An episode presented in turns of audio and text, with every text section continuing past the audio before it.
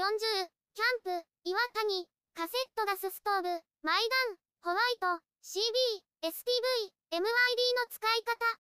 岩谷、カセットガスストーブを買いました。燃料はカセットガスのみ、です。燃料交換も簡単です。軽量、コードレス、持ち運び自在です。冬のキャンプで使う予定です。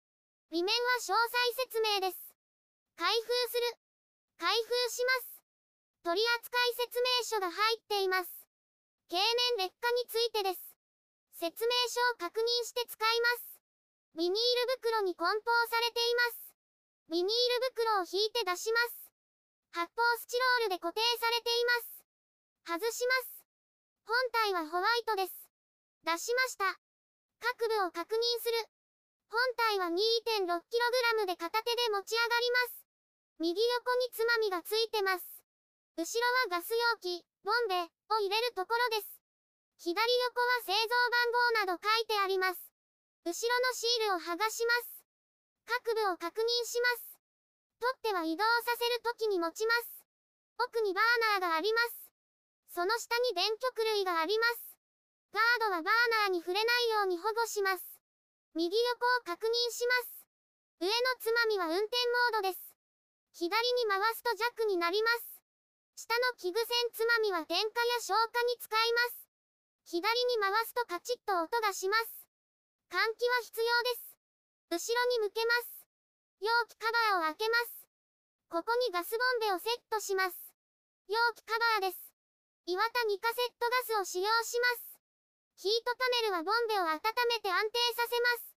容器着脱ラベルに方法が書いてあります。要求家はマグネット式です。使用する。実際に使用してみます。